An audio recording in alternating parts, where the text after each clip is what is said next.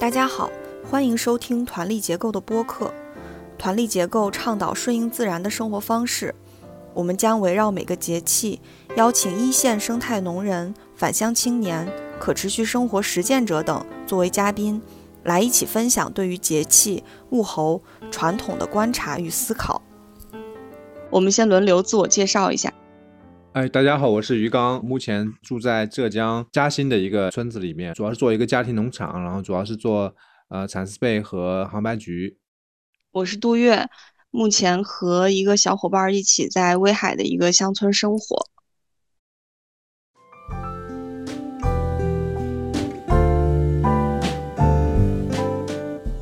这次是大雪节气，我们请到的嘉宾是四川的农友唐亮。大家好，我叫唐亮，来自四川省成都市金堂县福兴镇啊牛角村，经营一个小型的家庭农场，叫亮亮家庭农场。从二零一三年到现在，在家里已经进行了第十个年头，以生态种植小黄姜为主，种植是轮作的方式，就是蔬菜和粮食还有绿肥轮作来进行。目前也在探索在当地。做一个生态社区的尝试。呃，还有南京双庙镇的慢回。啊，大家好，我是来自南京双庙镇的慢回。然后，呃，经常有人跟我问，是不是真的有一个地方叫做双喵镇，或者也有人会问说，双喵镇是不是一个类似于网上的虚拟社区？但这两者都不是。二零一七年到现在，我们在南京有五个小小的据点。主要的工作是做乡村教育，然后自然教育也做有机种植这块的工作。这次节目是关于二十四节气的第二十一个节气，也是冬季的第三个节气——大雪。上次小雪节气的时候，我们就提到说，这个小雪节气不代表它一定会下雪，就像霜降不代表它一定会下霜。嗯，它这个雪只是表明它降水啊，然后又天气变冷的这么一个意思。大雪也是一样，它反映的呢就是天气比小雪的时候更冷，然后降水量会更大。当然，这个降水肯定在南北方不同地域有不一样的体现。山东威海这边小雪节气期间已经能看到降水了，就明显的下了两场雪吧，比小雪之前要湿润很多，就地里一直都是湿湿的那个状态。我们这里。大家一般都已经把那个萝卜和白菜都收起来了，在北方我感觉已经停滞了，就是差不多春天来之前都不太会变样了。不知道其他地方在大雪节气有没有什么观察？我们这边最近很冷了，前段时间还是白天的话十几度，这几天的话就是到几度，然后据说还有零下的，前两天还还下了一点小雪。啊，在周围，在成都的，其他的话，像昨天晚上就是打霜啊，就早上起来会就是有一层那种霜啊。菜倒是还没怎么，都会有青菜、绿菜在地里面都能够过冬，就是天气会明显比较冷了，嗯，那种落叶树就落下来了，这个季节。我们这儿感觉叶子已经落光了。嗯，南京上周开始大降温，然后有雨夹雪。我其实白天的时候没有看到雪，就是有人说大概能看到一点点飘的那种雨夹雪。然后，但是我第二天早晨起来的时候，就是车窗最下沿的时候，它有一条，就一条雪，大概也就一公分那么宽，然后窄窄的一条雪，然后还是蛮兴奋的，因为南京本身下雪它不多，就是每次只要下点雪还是挺开心的。从这周开始，冬天真正降临了，门口的有一些水缸它也结冰了。最近梧桐落了好多好多的叶子，最近还特别好看的是水杉树，因为我这边有好几公里长的那种水杉大道，树叶从绿色的变成有的黄有的红，就是正是非常色彩斑斓的一个季节。呃，嘉兴我们上周下雪下了两天啊，一度两度，所以呢积雪没有，嗯，但确实挺大的，看着那个确实像鹅毛也那么大。地里面的话，我们那油菜刚刚种好了，已经，还有像榨菜也种好了。我看了一下那个桑叶，呃，那个桑树上面的叶子没有掉。刚才曼回讲那个水杉，我想起来当时我念大学的时候是在北方嘛，我第一次过年回家的时候坐火车，到了南京就感觉好像到了家乡一样，就是它的那个树是水杉树，因为你在北方的话基本上是白杨，啊，我们这里也都是水杉，然后就感觉就一下子感觉就不一样。于刚，上次小雪节气的时候，你们那儿不是还说白天能穿短袖的吗？嗯，这也很夸张嘛。小雪不是叫什么小小阳春对吧？当时我在采菊花嘛，是吧？然后嗯，呃很热，但是大雪就降温特别明显，降了十几度一下子。我现在因为我们也没有什么取暖设施，我就烧了一桶水了泡脚了，太冻了，这个这个 就太冻了，嗯。我们这儿也是一个多周前开始生那个暖气炉子，威海这边村里没有那个集体供暖嘛，所以就是各家生各家的那个煤炉子，呃，就煤炉子的那个芯儿你可以往里添煤，然后那个芯儿外面有一圈空的地方，里面可以进水的，嗯，然后那个水呢就可以带动那个暖气片，反正煤炉子上面可以做一点水，然后呢里面的那个水呢又可以让暖气片让整个屋变暖。然后，但是你烧着这个煤呢，它那个烟又会通到炕底下，所以整个炕也是特别热的。然后整个屋就会比较暖和。但是我们前两年来的时候还没有觉得像今年这么暖和，今年一下就感觉可能是 前两年人气儿攒够了吧。今年就觉得，呃，跟之前烧煤量差不多，但是能觉出来屋里跟室外有明显的那个温差了，啊，就觉得还挺还挺幸福的。那鱼缸，你们那儿冬天怎么怎么取暖呢？我印象里你们的房子厅可大了，然后层高也很高，感觉很冷啊。就很冷呀，就很冷呀，就很崩溃啊！就现在就啊，就扛啊。然后现在有一些那种取暖器啊，不好用。晚上睡觉，呃，卧室里面点一下可能还还行吧，但是白天的话进进出出也不保暖啊。主要还是你层高太高了，你层高越高，它那个热气全往上边跑，可不不好用吗？对，但是我们养蚕呢，又又又要透气要好，春夏的时候养蚕是它是，嗯，反而是呃比较透气的话，它需要那样子。所以层高就得那么高。对，人冷一点没关系，蚕要养好。对，反正冬天反正我觉得这个房子是挺不好受的。我觉得当然确确实，我觉得以前因为这房子三十年前的嘛。一些建筑材料用的也不是不是很好，像窗户啊什么，现在有一些很好的那种窗户，保温然后隔音也很好。那种太贵了，我们家现在就还是那个旧的木窗框。给我们安那个煤炉子的那个师傅就说：“你们俩一点也不用担心煤气中毒，门窗跑风跑的厉害呢。” 说的。我刚听到杜月说，就是有暖炉的时候，我就觉得好羡慕。我们这边冬天就完全靠自己扛，特别是你住在农村，你的房子基本上大门是开着的嘛，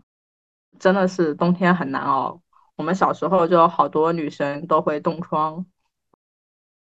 我小时候一直不知道冻疮是什么，我是大学在安徽蚌埠读的，然后我是在大学才知道冻疮是什么意思。我还觉得好奇怪，这怎么突然这么胖？水很冰嘛，我又懒得兑热水洗衣服，然后我就一直用冰水洗衣服，然后洗到自己手冻的比水都凉了，然后自己还觉得那个水挺暖和的，后来就不敢再那么洗了。长在手上的还算好的，就是长在脚上的那才叫折磨人呢。你穿鞋子热气又很痒，对手至少还方便挠哈。我我还长过耳朵呢。小时候骑自行车上学的话，基本上耳朵都会长冻疮，然后手上也会长。我也是到了北方上大学之后，后来就不长了。我想起来，就是我们这里啊，就结婚，他会嫁妆会嫁一个铜炉，是暖脚炉来着，往里面放木炭，然后就可以取取暖嘛。但是我妈他们从来不给我们用，因为你用了的话呢，你你脚上就容易长冻疮，因为你一冷一热就容易长冻疮。所以他也不给我戴帽子，因为他就如果你戴帽子哪哪一次不小心没戴呢，就就容易感冒。所以我们从小也没有戴帽子的习惯，相当于抗冻要练出来。听起来不太像亲妈的感觉。我上大学的冻疮反倒是我回家烘好的，就在学校那时候还有那个报刊亭，然后有卖冻疮膏，我就三无产品，确实没有用。后来是我回家，我爸妈家不是在市里嘛，就是有集体供暖，那个家里一般冬天都得有二十多度吧，就特别热。我每次一回家，冬天就整个大不适应，就整个脸涨通红，然后要好几天才能消下来。就是你要在家穿的非常少，我在家烘了两天吧，冻疮就全好了。你不要听你妈的，就该取暖还是要取暖。不是，我觉得可能是你们那边比较干有关系，因为湿冷的地方可能才会长冻疮。对对。但是威海其实冬天降雪还是挺多的，不过室内因为有暖气，确实非常干。我们小时候啊，都比较容易长冻包。下一辈这些小娃娃好像长痘包的就比较少，很少见了。不知道是气候变暖了，还是因为现现在大家吃得好、穿得好了。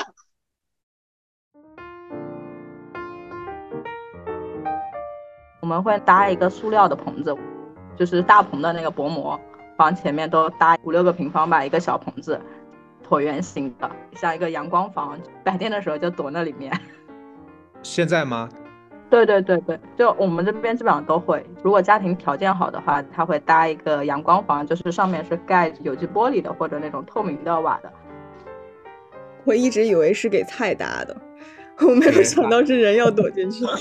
对，那你们那还挺好。我们这里村里面不让搭，肯定美丽乡村不让搭这种东西。人家乡村不美丽吗？难道？没有，他们管得松呀，我们管得严呀。你们是有一个牌子的是吗？全国文明村。哦哦哦哦哦，造次了，造次了。刚刚没有聊到田间劳作，是不是？反正北方，至少山东威海这边，就是地里已经都没什么事儿干了，就是取暖啊，然后可能会做一些加工之类的。其他地方现在还有地里还有什么活吗？这段时间的话，把那个红薯打成了红薯粉，然后晒红薯淀粉。做了一些粉条啊，地里的话，其他就是去收菜呀，啊，像萝卜啊、白菜呀、蒜苗啊、胡萝卜、那个圆白菜、花菜呀这些芹菜啊，都是这个季节啊。相对来说活儿没有之前多了，这段时间也在陆陆续续做香肠啊这些，做腊肉了，有有的已经在做了。我们这里现在没什么活，嘉兴啊。其实以前呢，这个季节正常是要去碾河泥的，船到那个河里面去，把那个底下的那个淤泥给碾上来，运到地里面去。以前是都是这样子的，非常辛苦的。嗯，我在南京这边的话，我们是十一月收了稻子，种了油菜，啊，点了一些蚕豆，我们也在腌萝卜。这两天开始买猪肉要灌香肠啊，杀鸭子、杀鱼，要要去腌鸭子、腌咸鱼什么的。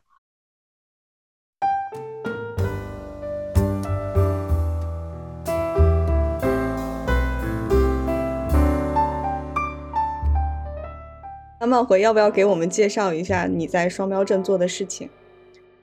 呃，可以最早就追溯到两千零三年，当时我在念高中。我其实从小生活在南京江北的一个小村子，我其实很少能有机会去南京城。我那年暑假，因为我爸在城里面一个学校打工，我就住到他那边。有一天我走在路上的时候，就看到一个地下长廊，上面贴着“中国最长的书店”，我就很好奇，我就走进去。它是在一个地下通道，你要下几级台阶进去。然后进去的时候就被震撼住了，我就看到了先锋书店。二十年前，它那种装修就是非常文艺的那种风格，书架两边就是从地面一直摆到屋顶，然后中间书牌的那种螺旋的形状就非常的美。我当时就非常的震惊，居然有这么好看的书店。因为我以前接触到的书店，除了像县城就是冷冰冰的那种新华书店，还有街上的那种出租言情小说，还有武侠小说那种脏兮兮的小铺子。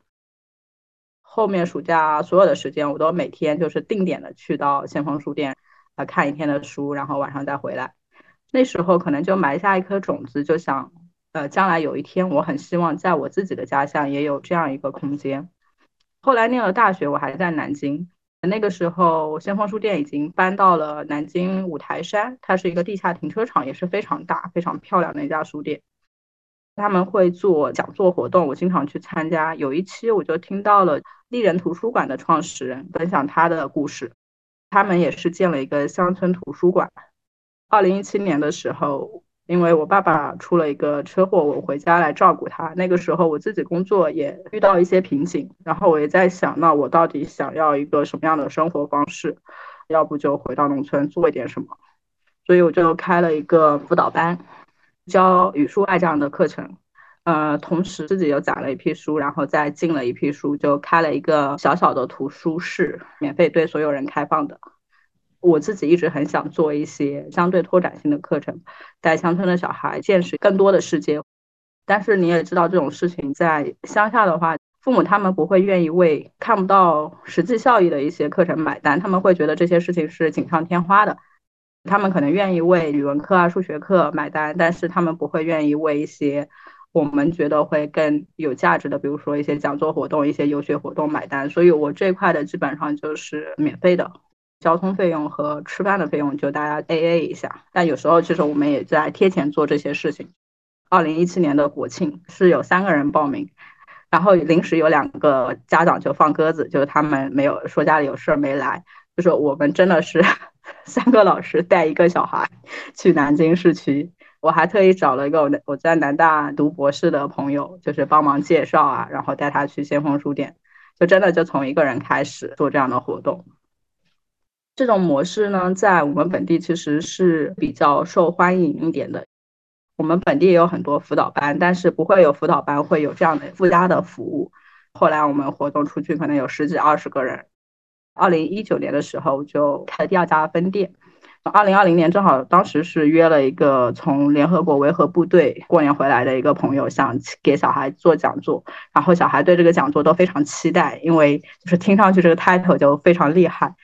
因为疫情就没有办法开，我们当时就想说，那我们要不开个线上的讲座，效果就还不错，做了有大概四十场这样的一个讲座。到二零二一年的时候，因为双减政策影响，我们遇到了一些困难。我们又开始做另外一条线，因为我们定位是一个农村和城市交互的一个平台。我们希望，第一，我们能把乡村的学生带到城市去；第二，我们希望能够把城市的小孩能带到乡村，能够接触大自然。二零二一年之后，我们开始做第二条线，因为之前我们没有很多精力可以做。我们有一个小小的农场，大概二十来亩。今年又有了两个新的据点，在我家附近，大概二十公里，就是我们临近的一个小镇上，是一个有山有水有温泉的小镇，就还蛮舒服的，自然环境也非常好。开拓我们的自然教育基地，希望双标镇它不仅仅是一个小作坊，而是更多的人加入，使得双标镇能够成为一个有想法的人一起工作生活的地方。啊，我们自己打的 logo 是就是躺平式创业。回到乡村，其实相对于城市一种不太一样的生活方式，但是，呃，也不能真的躺平。内卷的另一面并不是躺平，而是说你要去创造。听到你说请很多各种各样的人来做讲座，嗯，他们分享有什么主题吗？就我有点好奇，你想传达给孩子的那个有没有一个比较集中的东西，还是说只是想传达给他们各种不一样的人的不一样的生活方式，还是什么？我们第一期请一个哲学教授过来，是因为我当时买了一套书，叫做《写给孩子的哲学启蒙》，然后这套书是法国的一个出版社出的。我放到书园之后，大部分小孩看到“哲学”两个字就直接无视掉。我当时很想推这套书，想让大家去看，我就有意把它放在一个沙发，就大家休息的地方。然后有一天，这个小男生他就真的去看了，整套书都全看完了，就五本都看完了。后来这套书又接着出了新的，又又出了两本。然后我又买回来了，他又把一共七本书都看完了，我就非常惊讶。有一次语文考试，就是在他们班考的好像比较倒数。以前他妈骑电动车送他去上学的，后来他妈妈那段时间生意比较忙，就没有去送他上学，让他自己走路去上学。然后他就不高兴，他在考语文试的时候，他把前面的阅读原封不动的抄到了作文上，作文就拿了零分。就是他只是用一种方式在跟家长叫板，他妈就很着急，也不知道什么情况，然后就打电话给我问，我就跟他妈讲，我说不会的，我说这个小孩其实他最近的状态非常好，他读了很好的书，就是想给这个妈妈说一些这个孩子好，以及我们会很看重他这一点，然后我就跟他讲，我们甚至还想请一个真正学哲学的老师来给他讲一讲。我本来就知道黄思芬教授他那段时间正好会来南京，所以我们第一场就安排了一个跟哲学相关的讲座。你 做了这么多年，你有感觉看到一些变化吗？就让你觉得做的这件事情好像很有价值这样子。呃，我们当时有几个小孩，课间闲聊的时候就说到学校的一些事情，大概的意思就是说想把学校炸了。有个小孩他可能在学校受到了很不好的对待。对学校有很深的这种怨恨，甚至说了一些很过分的话。正好那段时间，我们请了一个嘉宾，他分享的是他自己个人的一些经历。他是从河南那边一个农村的地方，然后一步一步到县城，然后到市，然后又怎么去深圳，就是一步一步发展的一个过程。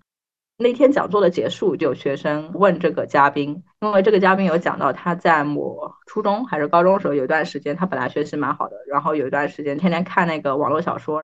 学习下降的很厉害，就被老师经常批评。然后我们有个小孩，他居然就问嘉宾老师：“你有没有想过要炸学校？” 那个嘉宾他也很诚实，他就说想过，他还讲了他们老师还用家乡的土话怎么怎么辱骂他。他说那个时候非常非常恨老师。另外一个小孩就是说要炸学校的小孩就在我身边，然后我就看到他自己的一些变化。我觉得有一个大人在小孩子心目中他是一个比较正面的形象，然后他也能够分享跟现在这些小孩子他们一样的这种心境，我觉得对他们来讲是一个非常大的安慰，就会觉得他被理解吧。那他也不用再做一些极端的事情去反抗这个东西。即便他被人辱骂过，他依然可以有他自己另外的生活。我刚刚理解到的漫回说的意思是，他希望至少是前几年希望传达给乡村的小朋友，就是你的人生可以是各种各样的，你有很多可能性。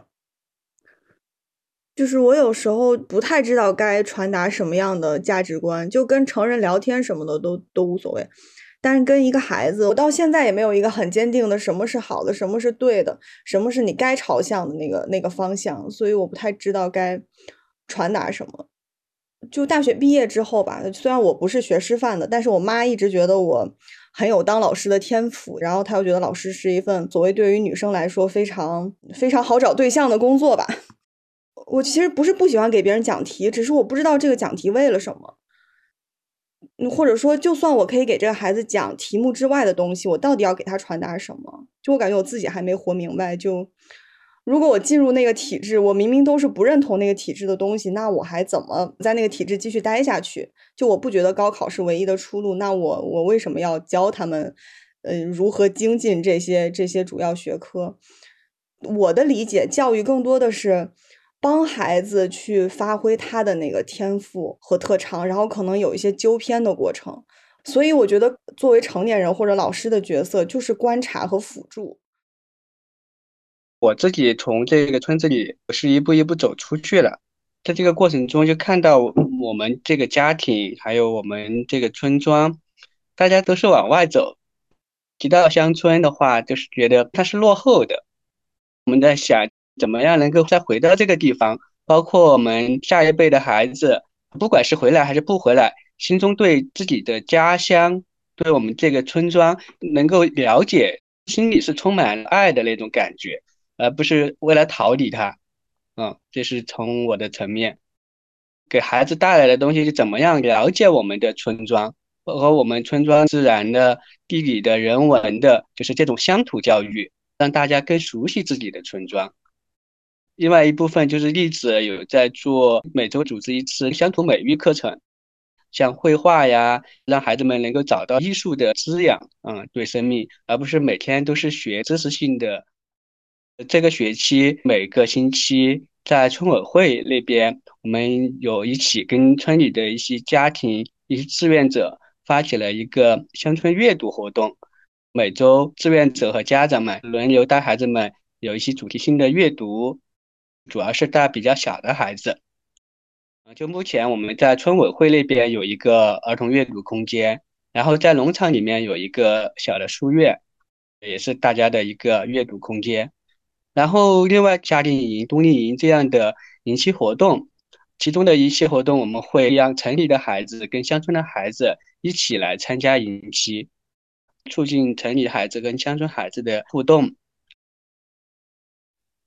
感觉其实唐亮跟曼回做的事情是有相似性的啊。那于刚呢？你作为一个父亲，你怎么看待教育的事情？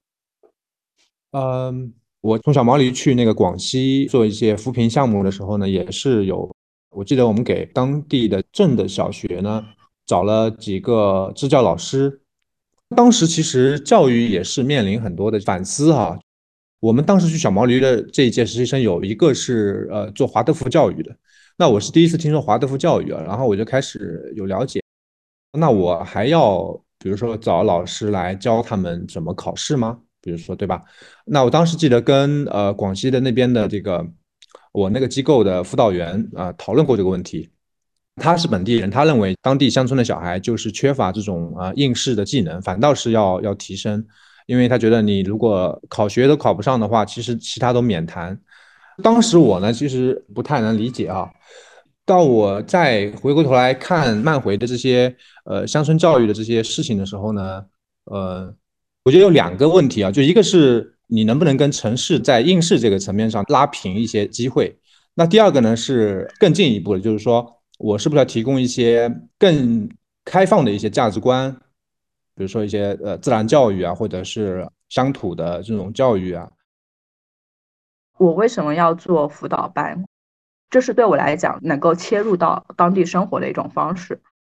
从最开始的时候，我就非常明确的，我并不希望做一个就纯公益的图书馆。我觉得有一点很重要，就是你的机构在本地能够长期的生存下去，一定是要得到本地人的支持。你不能完全靠一个外来的力量，好像在乡村做一个比这个乡村本身高的事情。我恰恰很喜欢我现在这种工作，因为我有一种我跟我的学生的命运绑在一起的感觉，就是我把他们教好了，我自己的收入也会提高；如果我把学生教烂了，我我自己的机构也生存不下去。那我来回应一下刚刚杜月说的一些内容。我其实并不反对考试本身，因为要想在考试中拥有好的分数，其实有各种方法，就是不不一定非要说填鸭式教育。其实填鸭式教育恰恰是一种就效率低的方式。比如说，我们这边小孩学英语，我们是从初一开始教音标的，很多小孩一学期下来，基本上都音标完全不会，也不会拼读什么的。我就把英语的音标跟汉语拼音对应了一下，做了一张表，基本上能在四五个课时以内就把四十八个音标全部教会，小孩子就很快会拼读了。对小孩子来讲，这件事情是很有成就感的。你也不一定非要都做题，比如说我寒暑假的时候，我就会让他们用一个软件叫 TANDER。上面都是各种学语言的人，然后比如说我学英语，就会匹配到母语是英语，他想学汉语的人，我们俩就可以聊上天。我一开始是给初中的小孩实验的，初中小孩其实还比较害羞一点，反而我后来给四五年级的小孩去实验，让他们跟老外聊天，他们就聊聊得很欢，尽管他们会的英语单词还很少，但是会自己去拿那个翻译软件查，会很大胆的去跟老外去对话，在他们原本的课堂里面是不会出现的。比如说，我们上语文课，我我这边不是有一个一千五百年的古银杏嘛？落叶的时候很美。我跟家长说，我们这次要上一堂户外作文课，然后就把小孩带出去，介绍一些本地的历史，然后给他们设计一个表格，让他们作为一个小记者去采访路人，然后回来再把今天的经历写成一篇作文，就是会有很多的自由度去做这样的事情。乡村这些小孩子，虽然可以跟他讲，你好像不读书，或者说你成绩差，你你也可能在。呃，人生的其他部分会有一些拓展，但是实际情况是，很多小孩他要在这样的教育环境里面待九年，学习能力比较弱的小孩，他可能在学校会遭遇很多歧视，不管是来自于老师的，还是来自同学的，他对自己自我的评价也会很低。我并不反对考试这件事情，因为一个人也要训练他自己的学习能力和考试的这种技能。然后我的观点在于，一个小孩他整体的这个人的提升。就会带动他其他，比如说考试能力、学习能力的这些提升。作为一个辅导班，其实我拥有非常大的自由度，我并不一定是要做家长的另外一只手，好像去帮他管这个小孩。我其实能有很多事情可以做。呃，比如说有一个经常来借书的小姑娘，她就会跟我聊得多一点。他就说他马上要期中考试了，他很害怕。考完期中考试，学校都会开家长会，妈妈回来就会讲说啊，你怎么怎么样，你又比不上谁谁谁，别人家小孩怎么怎么样。然后我就开了一次家长会，就跟家长们传递一些理念，就跟他们讲小孩子这些紧张的一些情况。之后我可能会挨个呃学生家去家访，然后跟家长去聊一聊，就关于这些小孩的一些情况，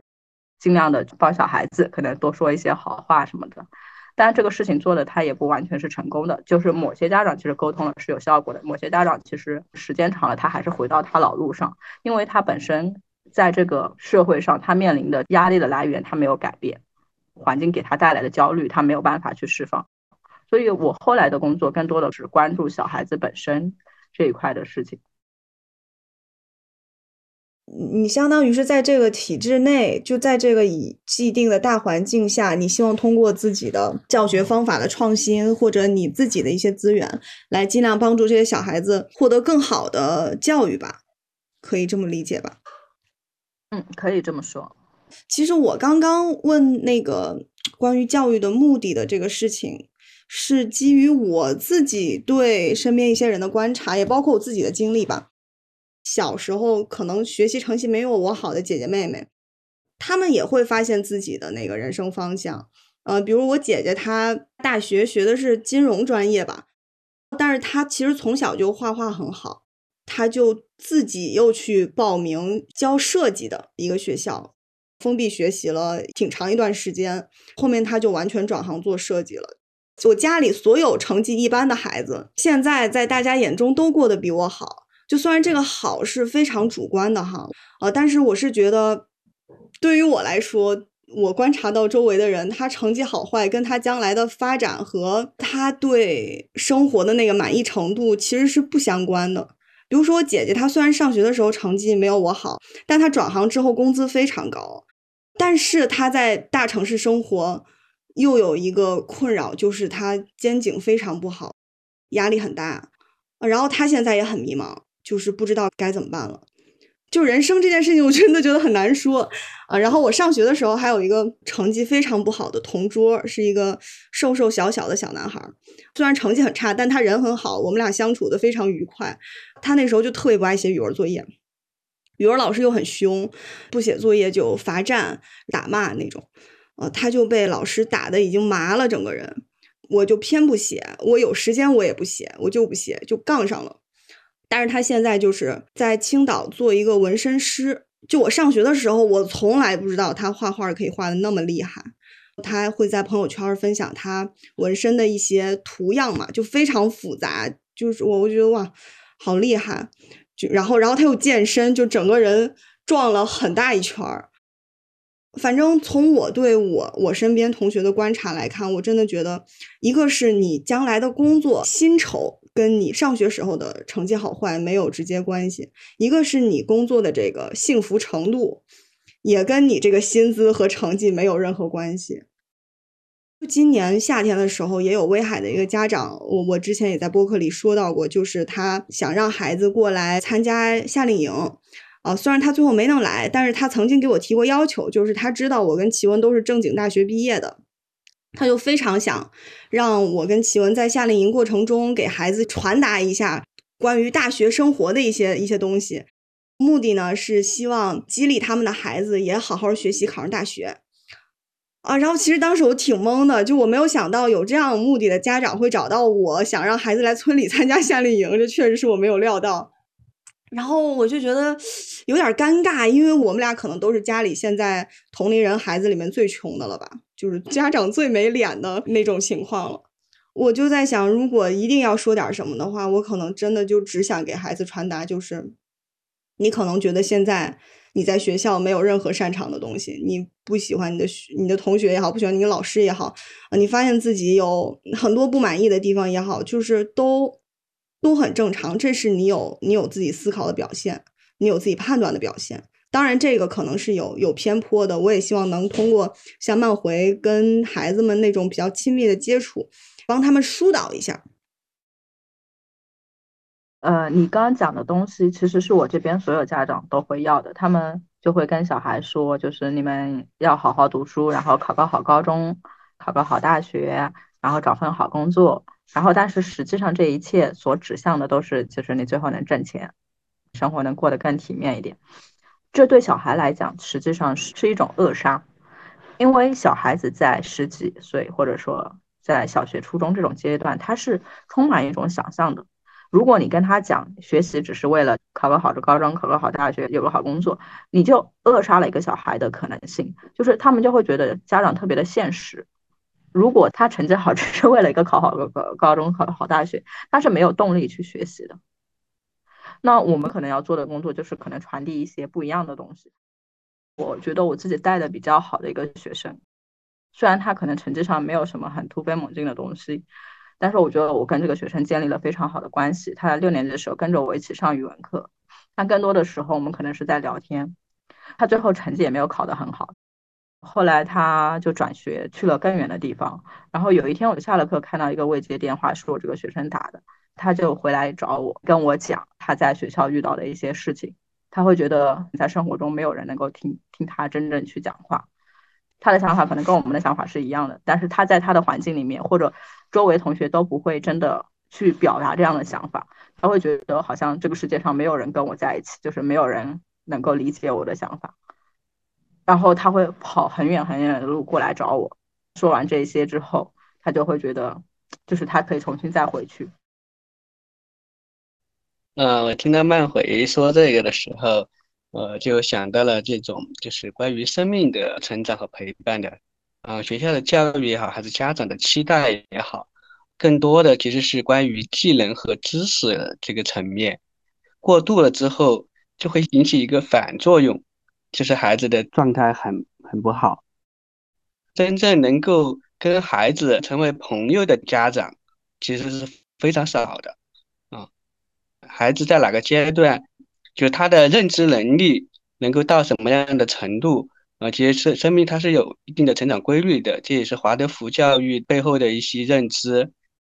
通过这样的艺术课程也好，阅读课程也好，本身不在于能够学多少知识，有多少绘画技巧，虽然说其中肯定会有，但是侧重点还是在于孩子生命的那种成长和滋养。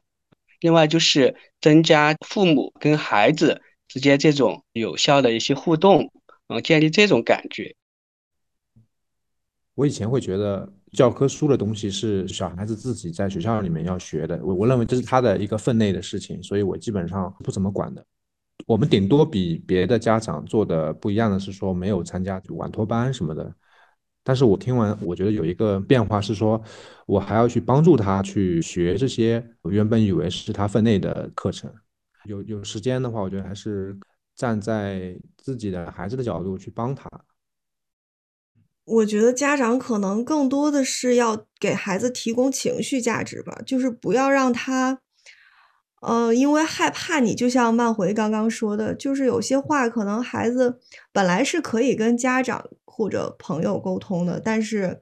因为种种原因，他没有办法跟家长说，他可能害怕家长会有更多的担心啊，甚至指责，所以他他这个话可能只能对一个辅导班老师说了。但是我我是感觉这说明曼回做的很很成功啊，就是能让孩子对你这么打开，其实是一件。我感觉作为老师应该是很值得骄傲的事情，但我觉得作为家长给他提供更多可能性是一方面，然后然后让他愿意对你打开是更重要的一方面吧。这个对我来说可能下一步了，对没？我会觉得需要，不管是呃家长也好，还是老师也好，小孩身边这个角色需要给小孩一个就是坚强的后盾，他会知道。我在这个老师面前，或者我在我爸面前，我不管做什么，他是会支持我的。就算我犯了错误，他可能会教训我，但是我知道在任何时候，就是我背后是有一个坚强的后盾的。就是如果我们这一辈我有孩子的话，那我我会觉得这一点很重要，就是无论什么时候，我都会要让我的孩子知道，就是就是有人会一直看好你，他会对你充满信心。然后这也是我试图给我学生传递的东西，就是不管他现在是什么状况，但我也不是每个学生都做得很好，有些学生我也没教好。但是我我试图给学生传达的是，就不管你现在什么状况，老师相信你。就是我我会跟学生说这样一句话，就是说你可能会对自己有很多自我怀疑，但是你相不相信，就是你的内在有一个跟你同名的一个小女孩或者小男孩，你相信他是非常非常好的。他将来会有非常非常好的人生，会充满可能性。大部分小孩他们是会相信的。那我会跟他们讲，就是那你你可能要去好好的关照他，然后去相信他。还有就是很多小孩子他们其实会在学业或者在生活很多方面他会害怕，我会跟他们讲，就是你会害怕这是很正常的。我经常会跟他们讲的一个故事是关于勇敢。很多人会觉得说勇敢就是我见到什么东西我完全不怕，然后我去把这事做。但是还有另外这样一种勇敢，就是我可能看到一个事情，我想去做，但是我心里面很忐忑，我觉得我可能百分之九十甚至百分之九十九都可能失败，但是我还是有那么一点点想法想去尝试一下。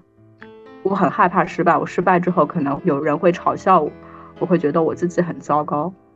但是呢，我还是克服了我心里的这种恐惧，去把这件事情做了。那这种勇敢和就是我什么都不怕去把这件事做了，就是你会更欣赏哪一种勇敢？就大部分小孩当然是欣赏第二种勇敢，就是有时候小孩子需要有人跟他们讲出来这种生活中的困境，你需要让小孩子知道，就是有人理解他现在的这种心理状况。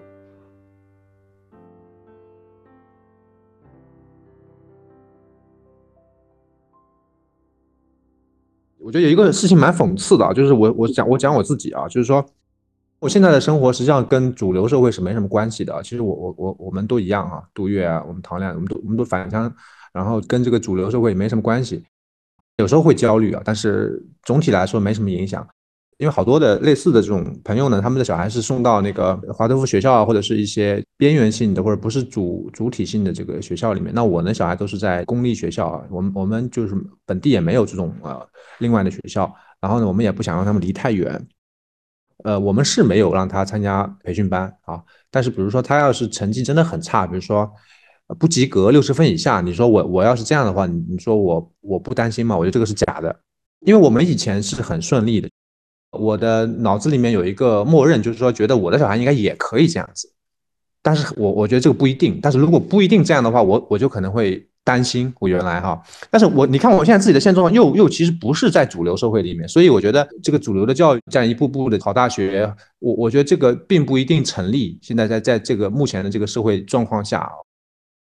怎么说呢？我觉得这个主流的教育某种程度上是我觉得有点破产了。我觉得啊，但这个话可能说的有点重。我觉得更重要的是，在小孩子很小，让他们学会如何学习。就是现在你不一定需要去有一个文凭，但是你要学会怎么去学习。因为现在互联网或者各种方式的学习方式其实很多的嘛。前面呃你们在讲冬天要做这些咸鱼啊，或者是呃腊肠呀，或者是做这个麦芽糖啊，呃这些我都不会，但是我都想去去学会，因为我知道有有有 B 站或者有什么可以去学的。因为前段时间我也刚学了那个。考银星国，对吧？我现在也不会。我我觉得呃怎么让他们学会一些学习的方法，我觉得是比较关键。但是不用再过度的去去在意这个，就我们之前走过那条路。尤其还要他们还要再过呃十年长大的话，我觉得是那那条路更加的，我觉得我觉得不靠谱。学校里面的老师啊，其实在乡村是留不住人的。呃，有一点关系就希望被调走。教学质量好一点的优秀教师也基本上会被调到城里面去，真心愿意待在这来作为理想或者事业，这种是很少的，而且基本上只是上班时间在学校里面，一下了班基本上都回到城里去了。乡镇上的不管是医生也好，公务员也好，还是教师也好，都是呃一下班就回到城里的住所去了，给大家传递的思想都是。要接受好的教育，都得到城里面去，然后未来要有出路，也都得到城里面去。就是老师是这么想的，家长也是这么想的，给孩子在无形中也会有这样的一种传输，就是会感觉就不断的在把乡村的人往城里面培养和输送。他成长出来最后是做啥？当然这个是孩子本身他的生命和今后的一些选择，但是他也会有一个社会的背景在那里。但是好在现在的话，有了不同的选择，我们还可以选择这样一种方式，这样一种生活，这样一种生命的状态。我们家长，我们这个家庭，我们这个社区呈现出什么样的一个状态，它也会对孩子的成长，嗯，产生这样那样的影响。孩子的影响，它是一个整体性的，呃，既有他自身生命的状态，也会有学校教育，也会有家庭教育，还会有社区和社会它的这样一个氛围，最后给孩子造成一个综合的一个影响，带着时代的烙印。嗯，我这边的老师他们也都是住城里，他们的小孩在城里接受教育，他们下了班就赶紧开车走掉了。我在念书的时候，我们老师其实都是大家认识的，就是他们也住在这里，其实是不一样的。现在双标正在做的事情，或者说我们这一群人在试图做的事情，其实我们是在做一个回流，就是我们希望吸引城市的人来到乡村去为乡村服务。我们来的一些工作人员很多都是受很好的教育背景，我这边的人其实流动也很大。我作为我个人，我出于我自己的感情，就是我我所做的一切事情是为了我曾经的自己，我是有这种。情感是愿意长期留在乡村的，但是比如说来我这里工作的年轻人，他们不会愿意在一个名不见经传的一个小村子里面，可能他愿意待一年，甚至可以待两年，但是他不可能长期留下来。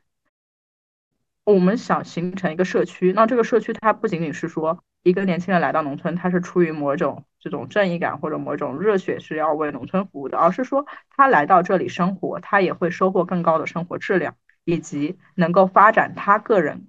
自己关于人生的一些可能性。啊，栗子来了，看要不要需要他那边可以说两句吗？欢迎欢迎。怎么说呢？教育确实一个很头疼、很头大的事情。嗯，但是呢，大道至简，我们去看教育的本质，我们会知道每一个生命它都是，它有它自己天生的一些东西。有他的天赋，有他的使命，嗯，也有他的命运。他有来自父母遗传的因素，有来自环境的因素，然后也有来自他自身的天生带来的一些因素。那他就是在这几股力量当中去成长的。我们能够影响的，其实就是外面的这个环境，营造出一个好的环境来。那孩子他的天性的部分，他的天赋也好，他可以协调他自己的命运，然后他可以活出他自己。整体上来讲，就是教育的比较美好的一个方向。但是目前的情况呢，就是因为各种其他的因素，不管是经济方面的，还是社会方面的原因，缺少了适合他们成长和发展的环境和因素。孩子他不能很好的去发展他自己，或者走偏了，或者怎样子的。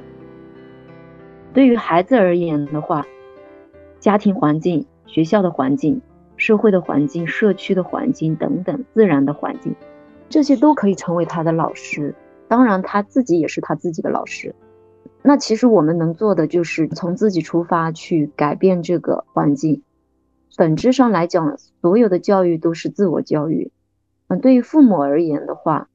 嗯，比如说刚刚杜月你提到的那些家长，他在尽他的努力，希望能够给到孩子一个好的环境，在他的认知当中，把孩子送去一个好的学校，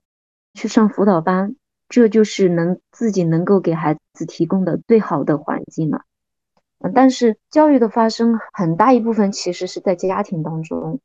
嗯，父母是一个怎样的人，父母的认知。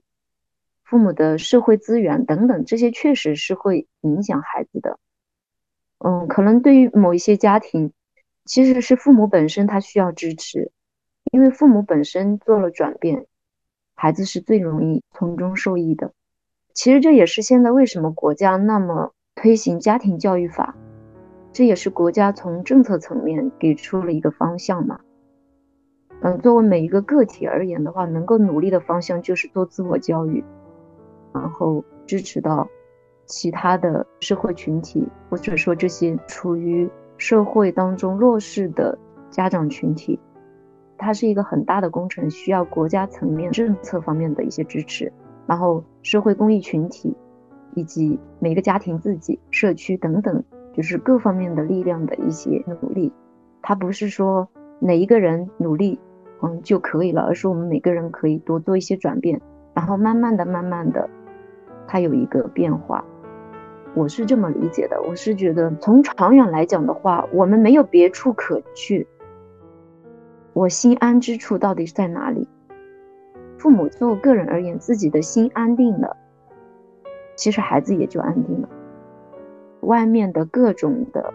情况都可以在家庭这个港湾之中得到最大的化解。